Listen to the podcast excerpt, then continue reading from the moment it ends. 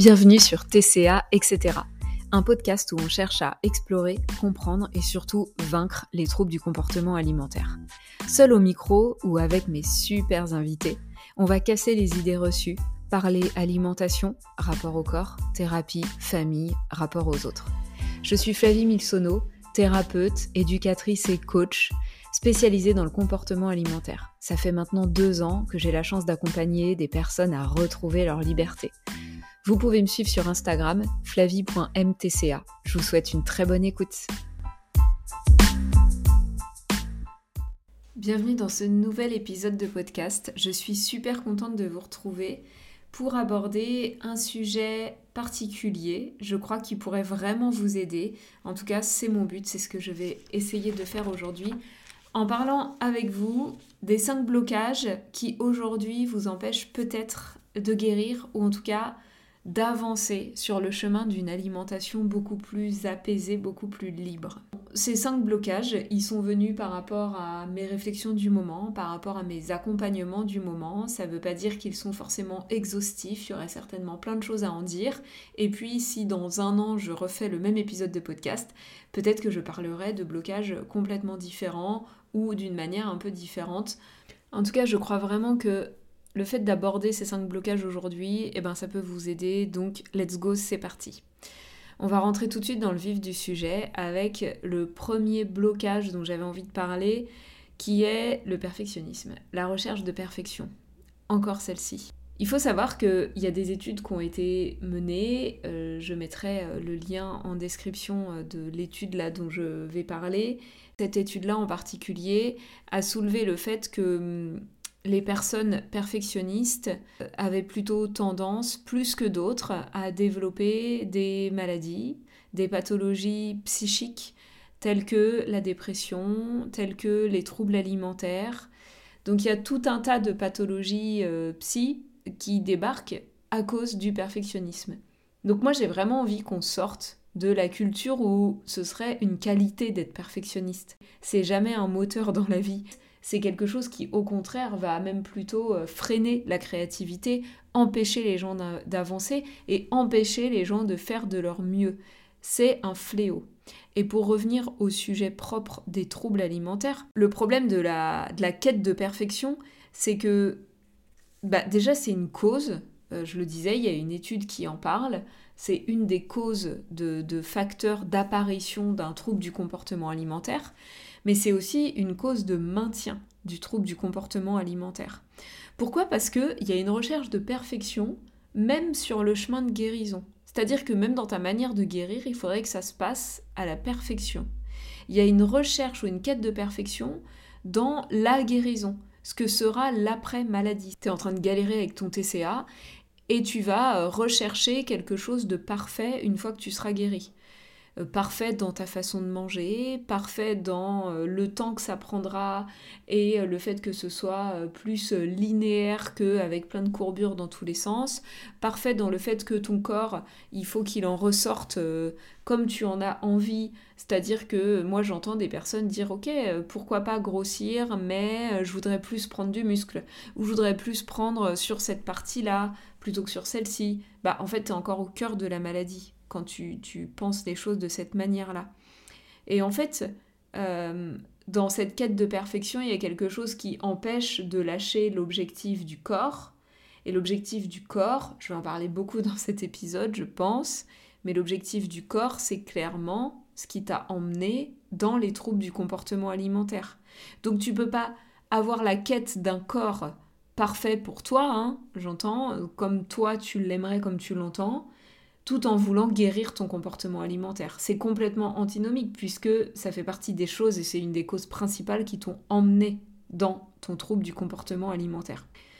Ne pas lâcher cet objectif du corps euh, en lien avec la quête de la perfection, ça m'emmène au deuxième point de blocage qui est la peur de grossir, euh, la grossophobie internalisée. Ça, c'est quelque chose qui va vraiment te bloquer dans le fait de pouvoir te lancer sur ton chemin de guérison ou de pouvoir à un moment donné avancer sur ton chemin, c'est si tu prends pas de recul sur ce que tu as internalisé en termes de grossophobie. On a tous des biais grossophobes. C'est obligatoire. En fait, on grandit dans un monde ultra grossophobe. On baigne là-dedans depuis qu'on est tout petit. J'en parle très souvent, mais dessins animés, les livres pour enfants, euh, un peu plus tard la littérature jeunesse, puis ensuite les séries, les films. Tout, tout, tout est hautement grossophobe. Et en fait, on baigne là-dedans tout le temps, sans cesse. Et donc, qu'on le veuille ou non, on internalise ça. Si en plus on a une famille un peu grossophobe, eh ben, on internalise ça x 10 depuis qu'on est gamin. Et, donc, bah, c'est une sorte de vérité absolue. C'est-à-dire que à force de voir partout que les gens gros réussissent pas dans leur vie, sont mal aimés, sont moqués, sont méchants. Là, je prends des exemples qui sont issus de séries, de films, de dessins animés. À force de voir tout ça, à force d'entendre nos parents critiquer les personnes qui sont grosses, bon, bah voilà, c'est une vérité absolue. Il ne faut pas grossir. Pour réussir sa vie, il ne faut pas être gros et en fait, on prend potentiellement le risque de perdre l'amour de nos parents si on grossit. Il y a des choses qui vont jusque-là. En fait, ça ne veut pas dire que c'est réel, ça ne veut pas dire que vos parents, ils vous auraient rejeté, ou peut-être que d'ailleurs vous avez grossi et que vos parents vous ont pas rejeté. Mais il y a quelque chose qui s'inscrit comme ça dans la tête de l'enfant. Et c'est important d'aller prendre du recul là-dessus, sur cette grossophobie qui a été internalisée. J'insiste sur ce côté internalisé, parce que ça rend les choses difficiles. C'est tellement en soi, c'est tellement comme une vérité absolue que c'est très difficile à remettre en question. Donc ça nécessite de faire un pas de côté, de s'observer, d'observer les pensées, observer les pensées que vous avez quand vous voyez des personnes grosses. Qu'est-ce que vous vous dites quand vous voyez une personne grosse qui court? Une personne grosse qui mange, une personne grosse qui regarde un film sur son canapé. Ensuite, transposer. Qu'est-ce que vous dites quand vous voyez une personne mince courir, une personne mince qui mange, une personne mince qui est posée sur son canapé Posez-vous ces questions-là pour aller chercher vos biais grossophobes. Et ensuite, posez-vous des questions sur ces biais-là. Essayez de les regarder comme des biais justement, mais pas comme des vérités absolues. Demandez-vous à quel point c'est vrai est-ce que c'est une vérité absolue ou est-ce que c'est quelque chose qu'on vous a inscrit dans la tête sans cesse?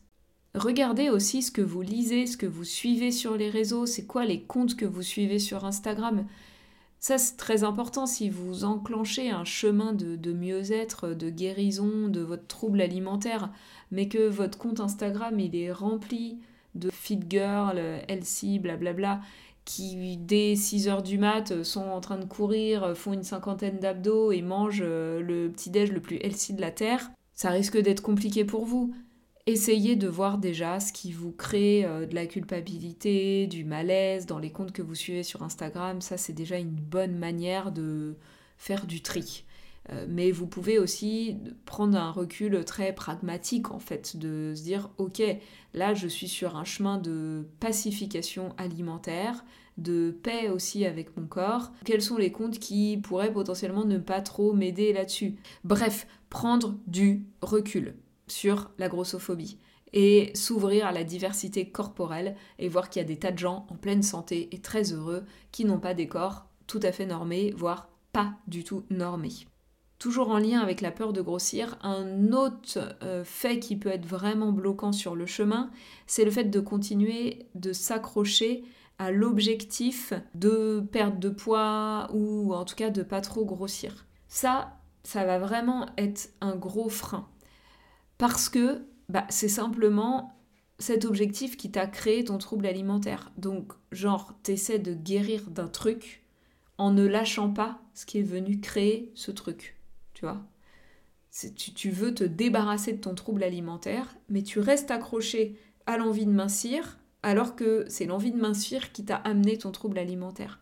Alors en même temps, je te dis ça comme ça, peut-être que toi, t'en as conscience, mais peut-être que t'en as pas du tout conscience du fait que c'est ça qui t'a amené ton trouble alimentaire. Donc là, il y a un point aussi à aller travailler sur l'origine du trouble alimentaire et encore une fois sur l'impact de la grossophobie. Je sais que des fois quand je fais des posts comme ça où je parle de grossophobie ou alors quand je parle du patriarcat euh, et que je mets ça en lien avec les TCA et que je dis que ce sont des causes vraiment fortes. D'ailleurs, patriarcat, grossophobie, même combat. Enfin pour moi c'est très très lié. J'ai pas envie de m'étaler là maintenant sur cet épisode parce que je veux pas qu'il soit trop long mais c'est tout à fait lié. Et donc quand je parle de ces sujets-là, il peut arriver que j'ai euh, des commentaires de femmes, notamment dernièrement, une jeune femme qui dit non, non, mais attends, n'importe quoi, moi, euh, j'ai eu des TCA à cause d'un trauma à la base.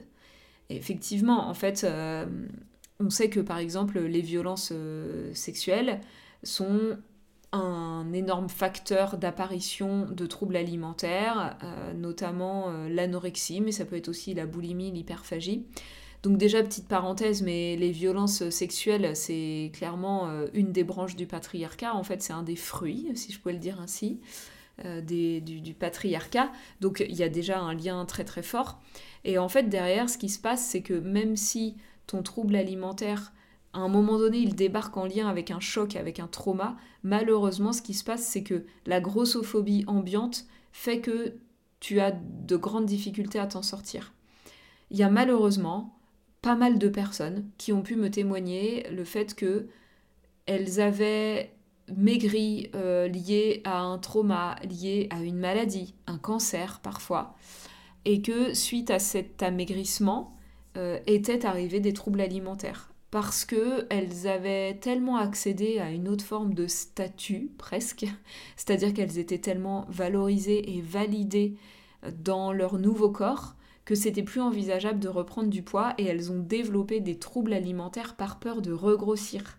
Donc là, on parle de personnes qui, à un moment donné, souffrent d'un cancer, d'une maladie grave, subissent un trauma, un choc très important, et donc maigrissent, et derrière développent des troubles alimentaires, tant on est validé dans cette société quand on maigrit, peu importe pourquoi on maigrit, et à tel point qu'elles ont eu une peur panique de regrossir.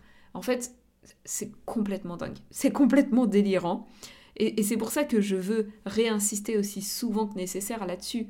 La grossophobie, elle a un rôle hyper important dans l'apparition, mais aussi dans le maintien du trouble alimentaire. Et si tu veux sortir de ton trouble alimentaire, il va falloir réussir à, mettre un peu ça à distance. Ça ne veut pas dire que pour guérir, il faut ne plus du tout avoir peur de grossir. C'est pas du tout ça mon propos, c'est juste pouvoir mettre ça à distance et ne plus être uniquement dans cet objectif de je veux mincir, je ne veux pas grossir. Je veux guérir des TCA, mais je ne veux absolument pas grossir, ou je veux muscler mon corps, ou je ne sais quoi. Parce qu'en fait, ça va venir euh, se confronter et ça va venir t'empêcher d'aller vraiment vers la guérison euh, comme tu le pourrais. Du coup, de parler de ça, forcément, ça me fait faire le lien avec euh, les coachs TCA qui fleurissent sur les réseaux et qui, euh, pour certaines, promettent justement une perte de poids. C'est euh, devenu un superbe argument euh, de dire coucou, je vais t'aider à guérir de tes troubles alimentaires, mais en plus de ça, eh bien avec moi, tu ne grossiras pas. Et puis avec moi, tu pourras développer le corps de tes rêves, la shape de tes rêves, tu vas voir, ça va être génial. Bon bah moi je comprends qu'il y ait des tas de personnes qui aillent vers ces coachs-là à l'époque où j'étais en plein dans la boulimie vomitive, eh bien peut-être que je serais allée vers ces personnes-là parce que mon obsession était autour du fait de ne surtout pas grossir. Et donc, bien sûr, j'en pouvais plus. J'avais l'impression d'être prête à tout pour guérir parce que les crises de boulimie étaient horribles et que vraiment, hein, c'est quelque chose qui peut emmener vers euh, même des pensées suicidaires tellement c'est difficile à vivre. Donc voilà, on a envie de s'en sortir, mais pas en grossissant. C'est comme s'il y avait un truc, euh, voilà, de, qui faisait un gros blocage. Et donc, bah, ces coachs-là, c'est un peu le chant des sirènes, quoi. Je veux dire, euh, c'est un peu le truc rêvé. Sauf que, on prend un peu de recul. Quand tu sais que la majorité des troubles alimentaires débarquent en lien avec une insatisfaction corporelle, c'est-à-dire que tu n'aimes pas ton corps, tu estimes que tu devrais le changer, tu mets tout le focus dessus, et donc du coup, en contrôlant ton alimentation, tu développes des troubles alimentaires. En fait, c'est ton insatisfaction corporelle qui est à la base. Je vais faire une petite pause pour permettre à chaque personne qui m'écoute de comprendre l'enjeu. À toi qui as des troubles alimentaires, si demain je te dis que d'un coup de baguette magique, les aliments valent tous zéro calorie, que il n'y a plus à s'inquiéter, qu'en fait l'alimentation n'a plus aucun impact sur ton corps, l'alimentation ne peut plus faire grossir ni maigrir ton corps, est-ce que tu crois que ce sera encore la galère avec l'alimentation? Cette question, elle est hyper importante, elle permet à plein de gens de se rendre compte que le problème, c'est le corps. Donc une fois qu'on a resitué ça, le problème c'est le corps. Comment est-ce que tu peux espérer régler ton problème d'alimentation en remettant davantage le focus sur ton corps? Comment est-ce que tu pourrais guérir d'une maladie qui a débarqué parce que tu voulais changer ton corps en suivant une méthode qui va t'aider à changer ton corps? Tu vois bien qu'en fait on continue de te prescrire le problème. Bref, moi en tout cas ça me met un peu en colère, je ne vais pas euh, vous déverser davantage de choses là, mais je trouve que c'est important de le nommer. Je vais vous donner un exemple. Imaginez vous êtes quelqu'un qui a un problème de confiance en soi. J'ai absolument pas confiance en moi parce que quand j'étais enfant, euh, mes parents ont passé leur temps à me dire que j'étais nulle, que je valais rien, à me parler euh, en fait euh, comme à la dernière des crottes quoi, finalement voilà, donc bah, forcément, j'ai pas construit de bonnes bases. Déjà dans le, lien d'attachement à mes parents, il y a des choses euh, qui se sont construites de manière insécure. J'ai pas construit de bonnes bases de moi avec moi. Et donc, j'ai pas confiance en moi. C'est un peu comme si j'allais voir un coach qui, pour me donner confiance en moi, allait me hurler dessus à longueur de temps et me dire que j'étais la dernière des merdes et que de cette manière-là, ça allait me permettre de me remotiver, me remettre euh, vraiment euh, dans, quelque chose de warrior, allez c'est bon, faut y aller, alors qu'en fait cette personne-là, elle ne fait que appuyer davantage sur mon point de faiblesse. Et en fait, en réalité, bah, il y a peut-être une chance infime que sur le moment ça fonctionne, mais à long terme, je vais m'effondrer. En fait, elle va juste venir re-remplir mon esprit de choses qui viennent me dire que je ne suis pas quelqu'un de bien. Bon, bah pour moi, c'est un peu la même chose qui se passe avec ces coachs en TCA qui promettent euh, minceur, euh, corps sculpté, euh, etc., en guérissant du trouble alimentaire. Le trouble alimentaire, il est là parce que tu as voulu modeler ton corps, parce que pour une raison ou une autre, tu as mis ton corps au centre de ta vie et au centre de ton estime personnelle, ce qui n'est pas quelque chose de souhaitable et qui ne te permet pas d'avoir une vie équilibrée. Et du coup, cette personne-là, plutôt que de t'aider à prendre de la distance avec ça, elle vient en remettre une couche en disant Bah c'est bien sûr que en gros, c'est plus important ton corps. Et d'ailleurs, tu vas voir, en fait, euh, je vais faire en sorte que euh, tu maigrisses ou que tu aies euh, le corps parfait que tu veux, tout en guérissant de tes TCA pour euh, savoir euh, pour certaines d'entre elles comment ça se passe de l'intérieur, en fait euh, c'est full contrôle. Hein. tu suis un plan alimentaire, tu dois dire tous les jours ce que tu manges, etc. Donc voilà, on est dans du contrôle alimentaire, voilà, on est dans la même chose que du régime alimentaire en fait. Ce qui est bien, c'est que sans le vouloir, je me fais des superbes transitions. Justement, j'ai envie d'arriver là au troisième blocage, que je rencontre fréquemment quand je discute avec euh, vous toutes, c'est l'impression d'avoir tout essayé. Vous êtes tellement nombreuses à ressentir ce truc-là et à avoir une sorte de démoralisation et de un peu envie de laisser tomber parce que l'impression d'avoir tout essayé. Et ça, bah, bien sûr que c'est un blocage à un moment donné sur le chemin de la guérison parce que c'est un peu un truc, euh, euh, je baisse les bras ou je crois plus en rien, quoi, et c'est un peu triste. Et donc en fait, quand je creuse ça avec vous, ce dont je me rends compte, c'est que euh, vous êtes toujours dans le même type de euh, tentative de solution. Alors ça, pour les personnes qui sont un peu formées à la systémie et notamment l'outil Palo Alto, si vous passez par là, c'est exactement à ça que je fais référence. C'est un outil qui est formidable, mais bon, bref, on est dans justement le côté euh, trouver quelles sont les tentatives de solution qu'on répète un peu à l'infini. Et en fait, sans s'en rendre compte, on est euh, souvent comme ça. Euh, n'importe quelle personne face à un problème insoluble, qu'elle considère comme insoluble, même si on n'est pas dans les TCA, et qui va dire cette phrase de j'ai vraiment tout essayé, en fait, ce sont des personnes qui sont dans une forme de répétition de toujours la même tentative, même si elle prend des formes un peu différentes, le fil rouge est toujours le même.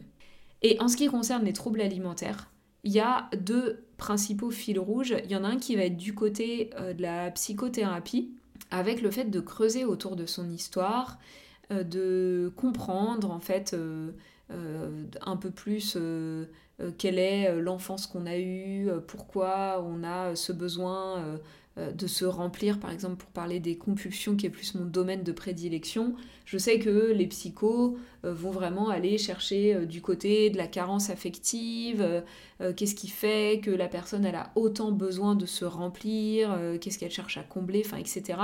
Et du coup, je dis pas que c'est inutile, bien sûr que c'est vraiment trop chouette et en fait euh, à plein de moments de sa vie, je dirais même d'aller creuser un peu en soi, d'entamer des psychothérapies. C'est quelque chose que je fais moi très régulièrement. J'ai utilisé plein d'outils différents et je trouve ça toujours très très riche. Donc je vais pas vous dire que ça sert à rien. C'est juste que ce que j'observe, c'est que ça ne permet pas aux symptômes de partir, ça ne permet pas d'aller euh, seul, cette approche-là seule ne permet pas d'aller vers la guérison. Et du coup, il y a une forme de euh, désespoir qui peut se mettre en place chez les personnes. Ensuite, il y a toute la partie euh, diététicien, diététicienne, naturopathe, où en fait là, on va être sur des approches de personnes qui vont vous dire comment manger comment rééquilibrer en fait euh, votre façon de vivre, de manger, de dormir, de voilà. Donc on va vous donner des comment dire des recettes presque en fait de il faut faire comme ci comme ça. Si vous souffrez de compulsion, vous allez voir un ou une diététicienne qui vous donne un plan alimentaire à suivre, allez consulter quelqu'un d'autre. Faites en sorte d'aller consulter des gens qui sont formés aux troubles des conduites alimentaires. Pas qu'on fait une formation de deux jours en e-learning. J'ai pas d'exemple concret, mais je vois passer des formations de ce type-là. Non, des gens qui ont fait des formations euh, de d'un an, quoi. En fait, des formations longues. Il en existe plusieurs autour des troubles alimentaires. Donc, déjà, veillez à ça. En tout cas, ce que j'ai envie de vous dire, que vous ayez essayé plein de choses en termes de psy, même en termes d'hypnose, hein, il y a beaucoup de choses autour de ça, en termes de diète, en termes de naturopathe. Très souvent déjà, ce qui est recherché derrière, c'est quand on souffre de compulsion, l'arrêt du symptôme compulsion, parce que c'est insupportable et parce que ça exacerbe la peur de grossir. Donc il y a vraiment cette idée, par exemple l'hypnose, c'est ça quoi, aidez-moi à moins manger. Et donc, en fait, c'est un problème. C'est comme si euh, j'avais la grippe, mais que tout ce qui m'intéressait, c'est d'arrêter mon nez qui coule. En fait, euh, bon, c'est un symptôme. Et arrêter le nez qui coule, ça fait pas guérir de la grippe. Déjà, voilà, il y a quelque chose autour des tentatives de solution qui, à mon sens, euh, reste trop en surface. Et surtout, surtout, il y a vraiment quelque chose qui manque notamment sur le comportement alimentaire. Alors vous allez me dire, oui, mais si je vais voir une diététicienne, mais si la diététicienne ou le diététicien euh, vous prescrit du plan alimentaire, il n'est pas sur le comportement alimentaire. Il n'est pas sur ce qui se passe pour vous dans l'acte de manger, sur comment vous le faites, pourquoi vous le faites, à quoi c'est relié chez vous, avec votre histoire, avec vos émotions. Et en fait, c'est exactement là-dessus qu'il faut aller travailler pour guérir d'un trouble alimentaire. Sur le pourquoi on mange, pourquoi on fait ces choix alimentaires-là Et du coup, tout ça, c'est relié aussi à des croyances sur lesquelles il va falloir aller travailler pour se libérer. Et le travail important, à mon sens, c'est l'autonomie. Moi, quand j'accompagne les personnes via SOS Compulsion, le but, c'est de leur permettre de retrouver leur autonomie, leur régulation interne, de renouer avec les messages de leur corps, de renouer avec toute cette régulation qui fonctionne merveilleusement bien dans l'immense majorité des cas et qui permet de manger sereinement. Donner un plan alimentaire à quelqu'un, c'est l'infantiliser, c'est lui dire comment faire. C'est tout l'inverse à mon sens qu'il faut faire pour guérir d'un TCA, d'autant que on touche allez, j'ai envie de dire toujours, je veux dire quasiment toujours, à des grosses problématiques de confiance en soi, à, des grosses problématiques de, bah ouais, même d'autonomisation parfois en fait, hein, de, pouvoir euh, de s'affirmer en tout cas, d'affirmation de soi. Et donc c'est hyper important de redonner les clés et le pouvoir en fait aux personnes qui souffrent de TCA. Le quatrième point, le quatrième blocage que je vois très souvent, c'est le regard des autres. Il y a un peu des deux écoles. Alors il y a les personnes qui en sont complètement prisonnières, qui en ont conscience, qui vont me le dire.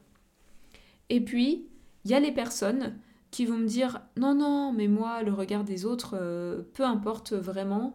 Euh, oui, c'est la guerre contre mon corps, contre mon poids, mais c'est vraiment pour moi que je le fais. Eh bien, en fait, que vous soyez aujourd'hui prisonnière du regard des autres ou que vous ayez l'impression que ce soit pas du tout le cas, qu'en fait vous faites les choses pour vous, j'ai envie de vous poser deux questions.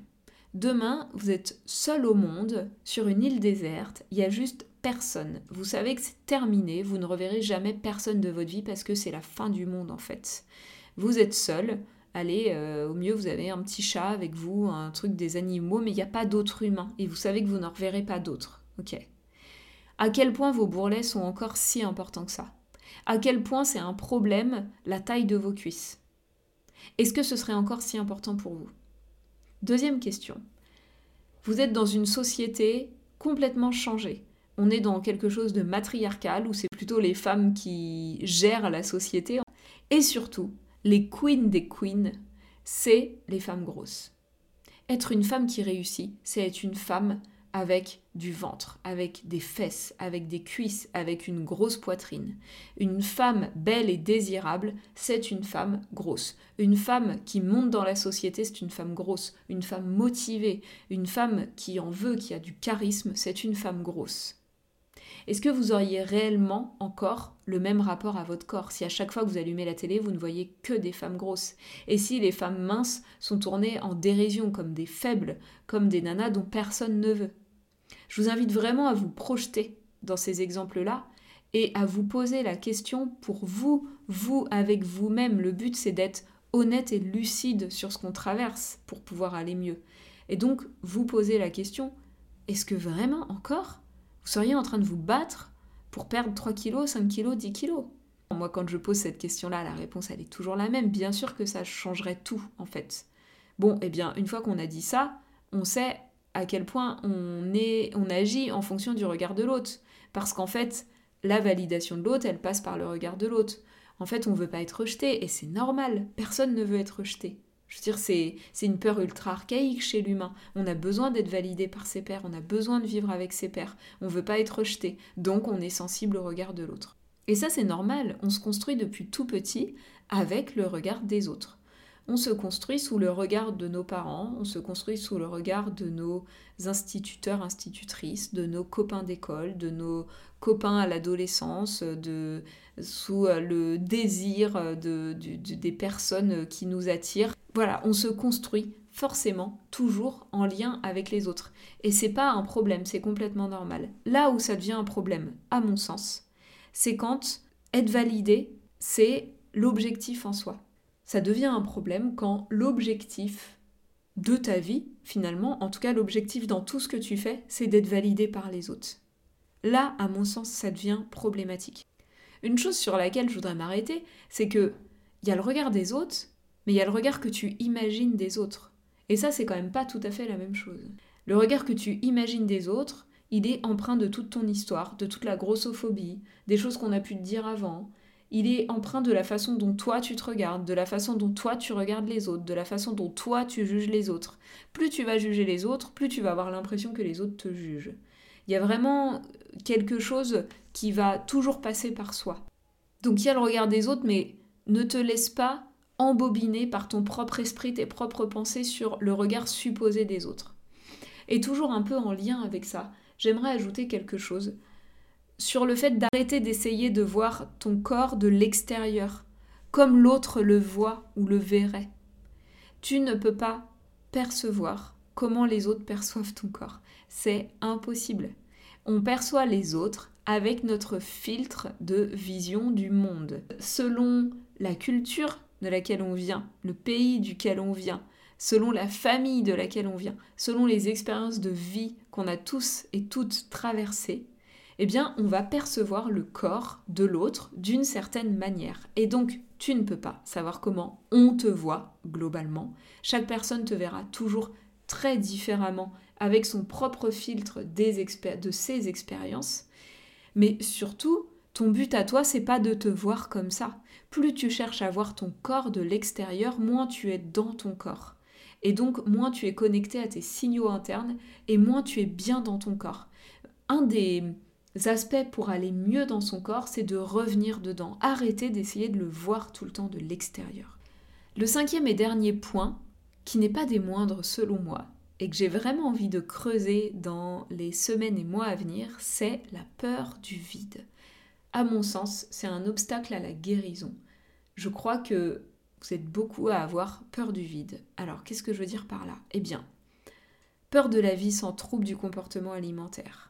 Peur de la vie sans le contrôle qu'amène ton trouble alimentaire. Peur du temps libre que tu pourrais avoir sans les compulsions Peur du vide laissé aussi par les compulsions. Et puis, comment tu vas gérer tes émotions une fois que tu feras plus de compulsions? Peur de constater qu'en fait, t'es personne sans ça. Que t'as pas d'envie particulière, t'as pas de passion, y a rien qui t'anime.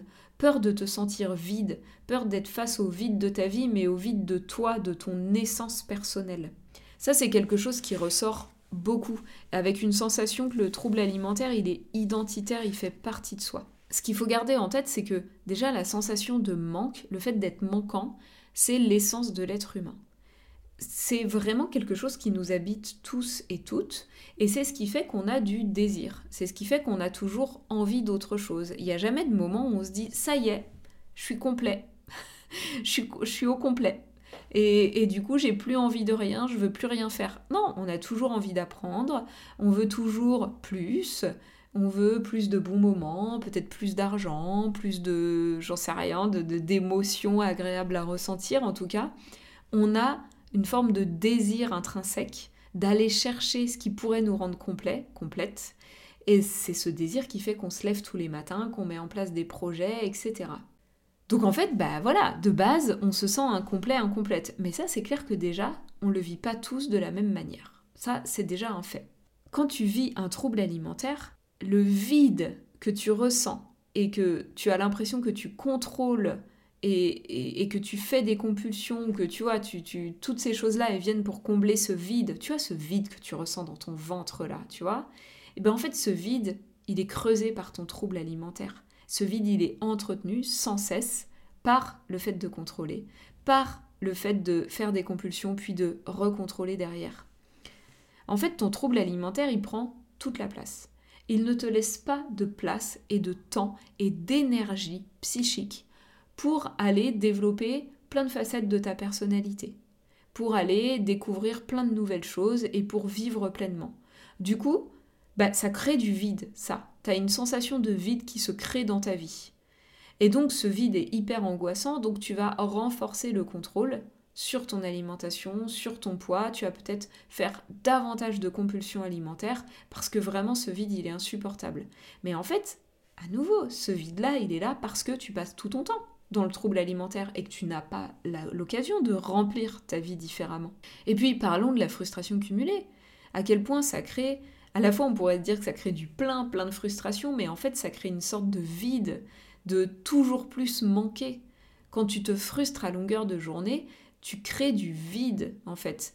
Et puis, je pense notamment aux personnes qui vont plus être dans l'hyperphagie et que finalement elles veulent se contrôler. Peut-être que c'est ton cas, tu veux te contrôler, mais tu n'y arrives pas et tu manges, tu manges, tu manges. En fait, ça crée du vide.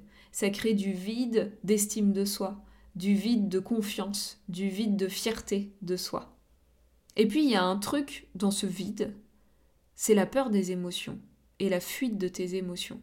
Tu finis par avoir peur de tes émotions, mais en même temps c'est normal. Tes émotions, elles viennent déclencher des compulsions très souvent.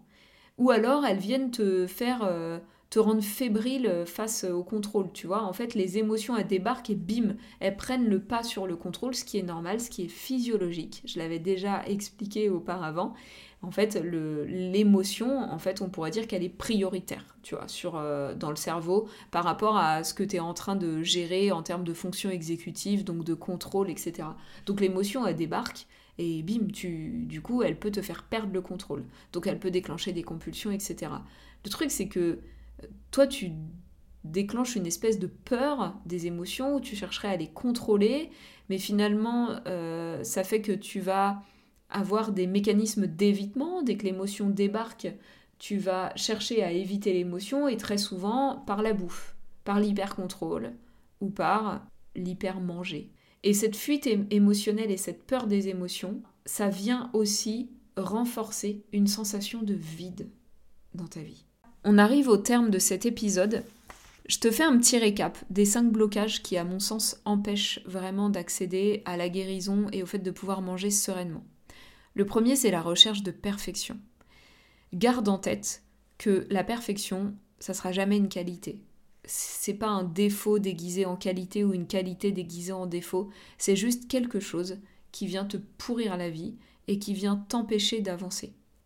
La peur de grossir et la grossophobie internalisée, là, pour le coup, je t'invite à aller travailler, prendre du recul sur tout ce que tu as internalisé et à aller questionner le bien fondé de tout ce qu'on a pu te raconter sur les personnes grosses, sur la mauvaise santé, sur euh, le fait que ce soit pas joli, euh, etc. De, de te challenger là-dessus. Et vraiment, je t'invite, notamment sur les réseaux, à suivre des comptes de personnes grosses. Parce que c'est important de remettre de la diversité corporelle dans ce que tu vois au quotidien.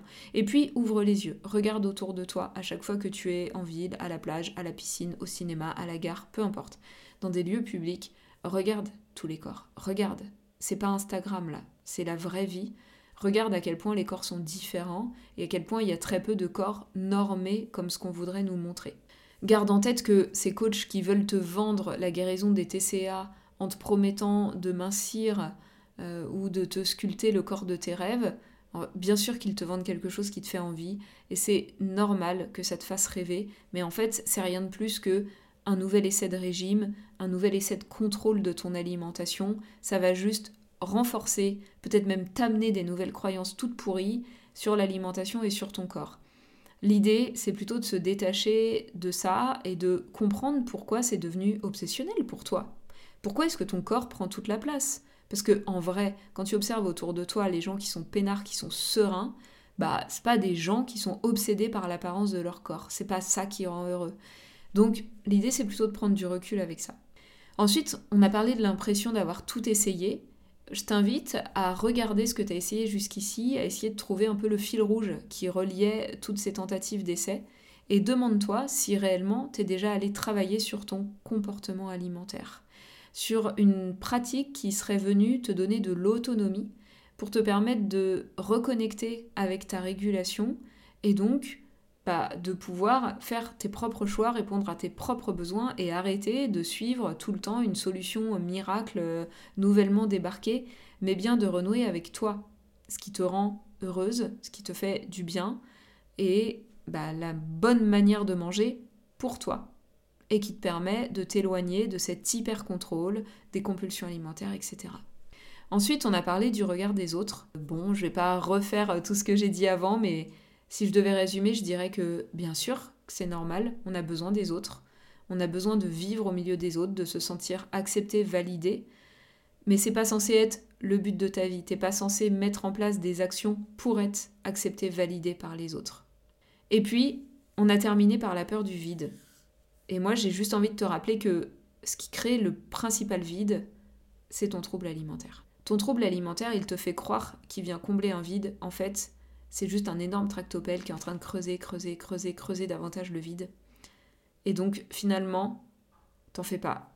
Après la guérison, t'as plein de belles découvertes à faire. Non, tu n'es pas quelqu'un de vide.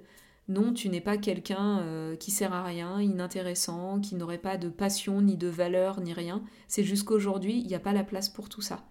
Mais tout ça, ça se reconstruit tranquillement sur le chemin.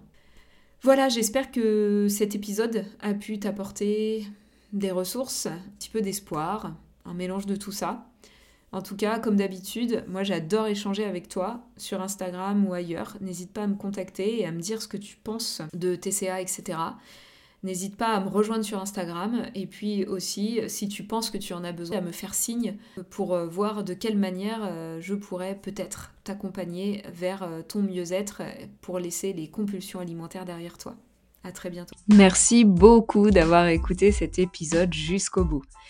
Si ça t'a plu, n'oublie pas de me soutenir en laissant une note et un petit commentaire sur la plateforme de podcast sur laquelle tu m'écoutes. N'oublie pas que tu peux me retrouver aussi sur Instagram, flavie.mtca, pour rester informé de toutes mes actus, pour profiter de super aides et contenus gratuits. Et puis n'hésite pas à venir échanger avec moi, ce sera avec plaisir que je pourrai répondre à tes questions ou prendre note de tes suggestions. Je te dis à très très bientôt